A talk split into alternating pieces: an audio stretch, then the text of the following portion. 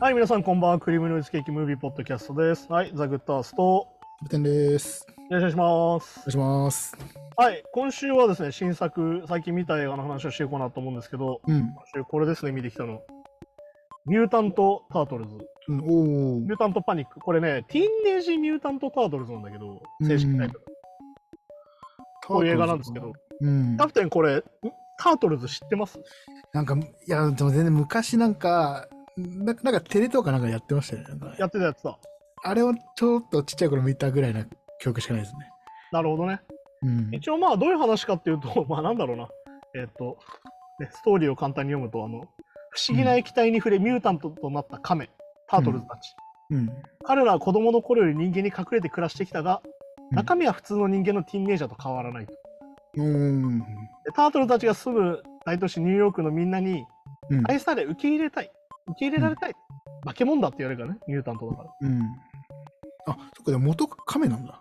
元はそうあだからねこれのポイントとしてカメが、まあなん人だろう間になった。まあだからいわゆる放射能とかそういうののメタファーなんだけど、あーははははいわゆるその液体を触ったことによってうん。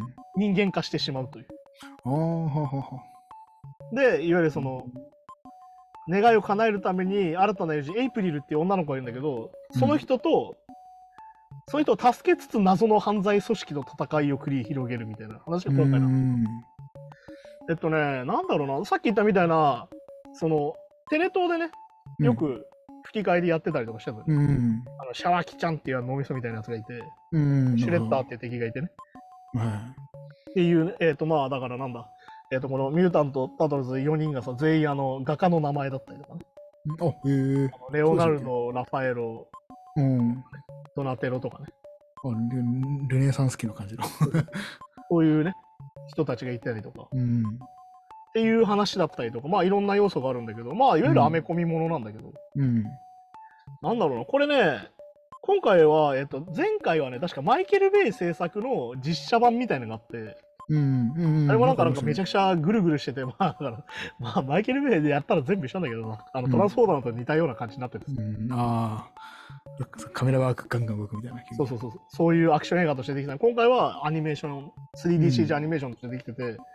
これね、やっぱね、今回もね、絵がやっぱすごくて、これやっぱね、うんあれだと思う、スパイダーバース以降のアニメって感じ。うん。おーあスパイダーバース並みのその絵の面白さっていうかね、なんかね、なんだろう、手書きっぽいんだよね、これ、見てもらうとわかるんだけど。なんだろやっうぱやっぱ単単純にリアルな 3D アニメというよりは、そうなんかね、ちょっと手書きっぽい要素とか入ってて、うん。ほほほほ。これね、劇中の絵がね、コロコロ変わる感じがあるのよ、質感が。その劇中の絵がね、こういうふうにこう、場面しあるんだけど。うん。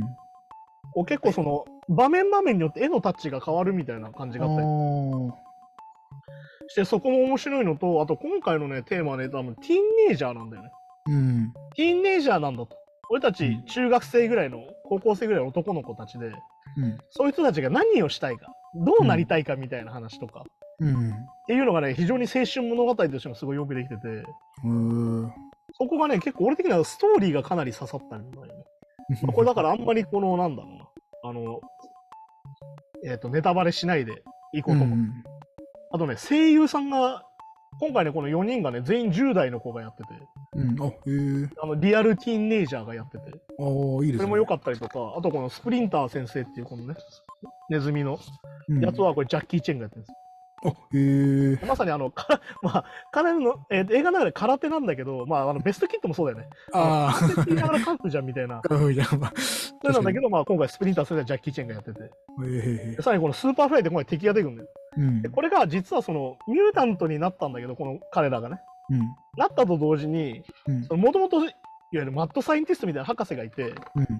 この博士がうん。培養してたやつらが実は今回の敵なのよなあ、スなるほど。ーパーフライってのはハエだったりとかこのビーバップってやつは豚だったりとかうん。うん。でロックセイヤはサイだったりこういうやつらがいあーわゆるミュータントになってるんだけどうんいわゆる血筋は一緒なんだよねうん。そなうんですねだけ、どそいつらが実は敵になっててって話あだあったりしてははは。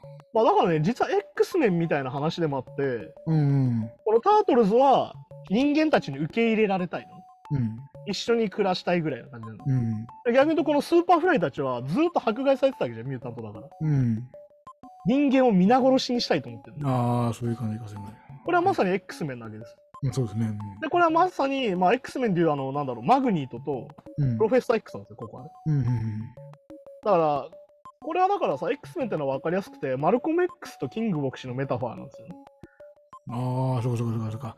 いわゆる非暴力でうん。差別を訴えてた、えっと、キンキングボクシー。牧師と、片や暴力革命だっつってた、うん銃を取れって言ってたマルコム X っていう風んなんん対局なわけです。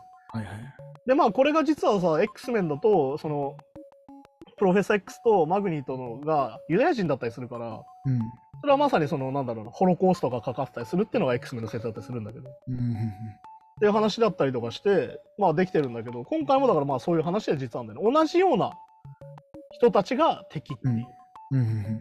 ていうので、あとまあ声優結構豪華で、このさっき言ったスーパーフライっていう敵がね、うん超まくし立てる喋り方するんだけど、うん。なんか聞いたことあるなと思って、アイスキューブなんだよね。うん、あおーえもうアイスキューブよろしくまくし立てる感じで、えうん。めっちゃかっこいいんだけど、あとこのロックスリーっていう最後ね、ジョン・シナがやってて、うん、ほうほうほう。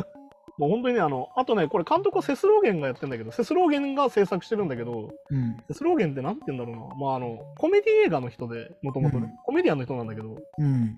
あのソーセージパーティーっていうとんでもねえ下ネタコメディ映画があっのタイトルからしてなんかね。て、主人公がソーセージで、あの、う女の子が、女の子のやつがパン、バンズなんだけど、うんバ ンズの形が完全に女性器っていう最悪な、アニメうんアニメのくせに R15 とか R18 は何なのっていうやつなんだけどはいはいそういうのを作ってる人なんだけど、うん。で、まあ、なんだろう、これでしかもね、Y2K リバイ、えっと、90年代リバイバルをやってて、うん。さっき言ったアイスキューブとか出てくるじゃないですか。うん。まあそうですね。うんで、あれですよ、ニューヨークですよ、舞台は。うん。マイスキューバーは LA だけどね。うん当。然ヒップホップかかりまくるんですよ。ああ、はいはで、結構俺、今回ね、見に行った理由があって、い。うん。パトルズもともと好きなんだけど、うん。音楽がね、うん。実はこれトレント・レズナーアティカス・ルスなんですよ。おええアニメーションもやるんだ。意外ですね。そう。えっとね、トレント・レズナーに関しては最近あの、ソウルフル・ワールドっていうピクサーの映画を始めたことによって、アニメーションもやるようになったんだけど、へえへその中でね、かかる音楽もめちゃくちゃ良くて、だからね、既存曲かかりまくりなんですよ、まず。ずーっと音楽なってんの。いわゆるヒップホップだったり、ヒップホップでロックがかかるんだけど、え。 はいはそこの場面もめっちゃいいのと、い。うんでもこれだからネタバレしないって言ったから言いづらくなっちゃったんだけど、 うんあの、あこの曲かかるんだってなった瞬間、あの話の展開が決まるので、うん あ、この曲かかったってことはみたいなのがあるんで、ああ、そうなんですね。 まああの、曲は分かったら分かんないと思うんだけど、一応曲分かってるとニヤニヤする場面があったりとか、ははは。あと俺のナインチネイルズファン的にはね、なんなら今までで一番ナインチネイルズの音に近いサントラ。うん、おお、ほうほうほう。これ別にボーカルのせたらナインチネイルズのアルバムできんじゃねみたいな。うん。感じの仕上がりになってたりとか、まあ、トレンドズ自身がすごいヒップホップ好きだから、うん。そういうトラックを作ってたりもするし、っほうほうほていう面白さだったりとかしてね、すごい良いのと、あとこれはだからさ、実は同じ者同士が戦ってるじゃん。う。うん。要は弱者同士で戦わされてるよねって話にもなってくる。っああ。っていうの、で、どういうオチを迎えるかっていうので、うん。俺はなんならこれ最後ちょっとメソメソするぐらい感動して、まあ、そうかちょっと迫害されてる者同士が、なぜ争っちゃってるんだと。うん、そうだろうねどうするべきなんだみたいな話に実はなってて、うん。それもね、だからさっき言ったティーンエイジャーの悩みみたいなものだったりとも、そののも入ってるし、その、ある意味なんだ、人種間構想の話うん。もさうっき話にもなってて、ミュータントと人間はどう生きるべきかみたいな話もちゃんと入ってるから。ほうほうほ結構ね、結構ね、いろいろこう、結構ギャグなのよ。コメディ系なんだけど、ギャう。グいっぱい。うんそこはね、結構、おお、そういう話かっていうのが結構あって。だから俺もね、そういう感じだと思わず行ったから、うん。なんかすごいね、こう、なんつうの意外うん。あれ言ったら悪いけど、こんなにいい話になるとは、みたいな。ああ。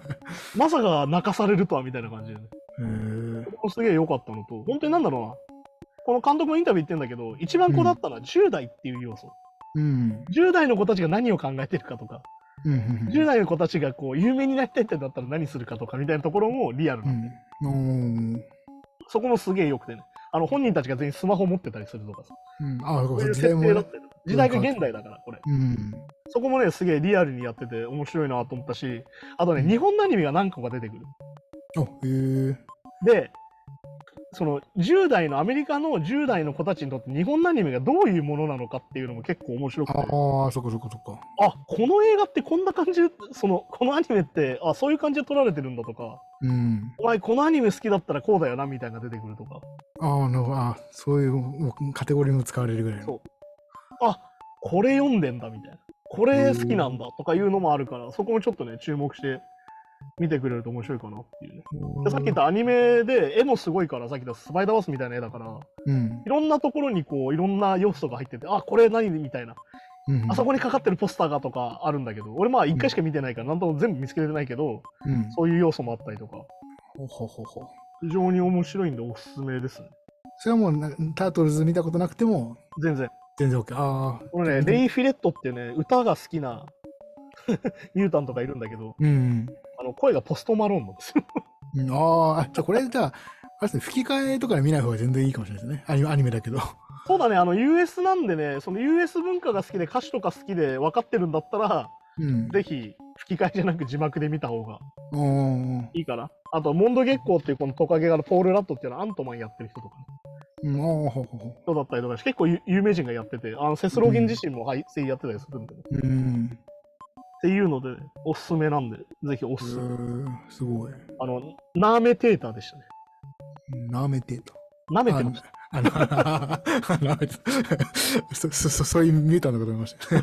ターミネーターと舐め てそうそう、そうそうなんか、そういうやつがい説るな明すると元も子もないんでやめる でねやっぱねあのちゃんとねあのおもちゃ映画なんでうん。あのこれ見た後フィギュアが欲しくなりますうん、ああ、まあ、確かに。こうねタートルズがね小さい時とかねめっちゃ可愛いのよ子供の頃でスプリンター先生がお風呂入れてたりするんだけどうん。それとかめっちゃ可愛くてねあーこれのフィギュア欲しいとかあと敵のやつらの造形も結構グロくてかっこいいんでうん。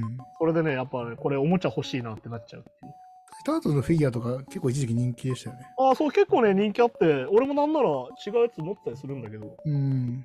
今回のね造形がすごい良くてほうほうほう。おすすめですよあとやっぱ本当にねやっぱトレントレスナーが本当に良くてうん。あの まあ言っちゃなんだけどさうん。トレントレスナーってデビッド・フィンチャーの相方みたいになってんじゃん今うん。デビッド・フィンチャー映画といえばトレントレスナー音楽みたいなうん。でもねあの一番伸び伸びやってんじゃないかなっていううん。ああ。そのトレントレスナーはもうまあコントロールマニアであるんだけどデビッド・フィンチャーはそれ以上にコントロールマニアなので、うん。ああ、そうかそうか。まあ、うんそれ自由にできるのはこっちの方だから。そううだからね、エンドロールで、まあ、エンドロールってさ大体4曲ぐらいかかるじゃんサントラの曲が、うんそれ。ぐらいのもうあ全部ナインチネイルズの曲じゃんみたいな感じなのよああ、へえ。ナインチネイルズの曲みたいな曲だなっていうのが本当にあって。じゃあもうこの映画に、このシーンだからこういうの入れてくれとかじゃなくても、うトレンドレザー先生お任せしますみたいな。なんか本当にこの、この画面に合う感じの曲お願いしますって言ったら本当に作った感じっていうか。ああ、そっかそそれもすげえいいし。まあだからね、あの、デビッド・フィンチャーの映画ってさ、もうこれインタビューとか読んだわけですげえリファレンスが多いのよ。こういう曲作ってくれみたいっな。か。うっんうん。ていう中でトレントは仕事してるから。そっかそっかそっか。まあ、まあ、注文の中でやってる感じですね。そうそうそう。っていうのもあるんでね、いろんな方面から楽しめるんでおすすめです。うん。あんまり公開規模でかくないのかな。でもね、あの、エイプリルって女の子の吹き替えをね、あの、日向坂の斎藤京子がやってたりするから、うん、ああ、はいはい。意外とそういうファンも見に行ってんのかもしれないけど、まあでも俺的にはその字幕がおすすめです、さっき言った。 うんうん。マジでさ、ポストマローンって気づかなくてさ、俺。うんなんでこいつこんな毎回歌ってんだと思ったらポストマローンだったっなるほど。ていうね、あの、歌っちゃうっていういじりがあるっていう うん、なるほど。へっていうね、ところだったりとかするんで、本当におすすめです。え、面白そうですいや、本当にトレント・レスターの音楽が超かっこよくて、それだけでもう上がりましたよ。ね。うん。あのエンドロール、本当に4曲ぐらいかかるんで、それ全部上がりますよ。うん見に行ってみます。そうそしてやっぱニューヨークのヒップホップとしてはこれですよね、みたいなのもかかるんで。そうんうんうんういうのもおすすめですって感じですね。はいはい。はい、じゃあそんな感じで今週はミュータント・タートルズの話をしました。ぜひ、まだ多分全然これが公開、公開されてる時はまだ全然公開中だと思うんで、うん。ぜひ見に行ってください。おすすめです。はい。はい、じゃあそんな感じで今週もありがとうございましたですね。また来週です。さようなら。さよなら。 Game, noise, game, on.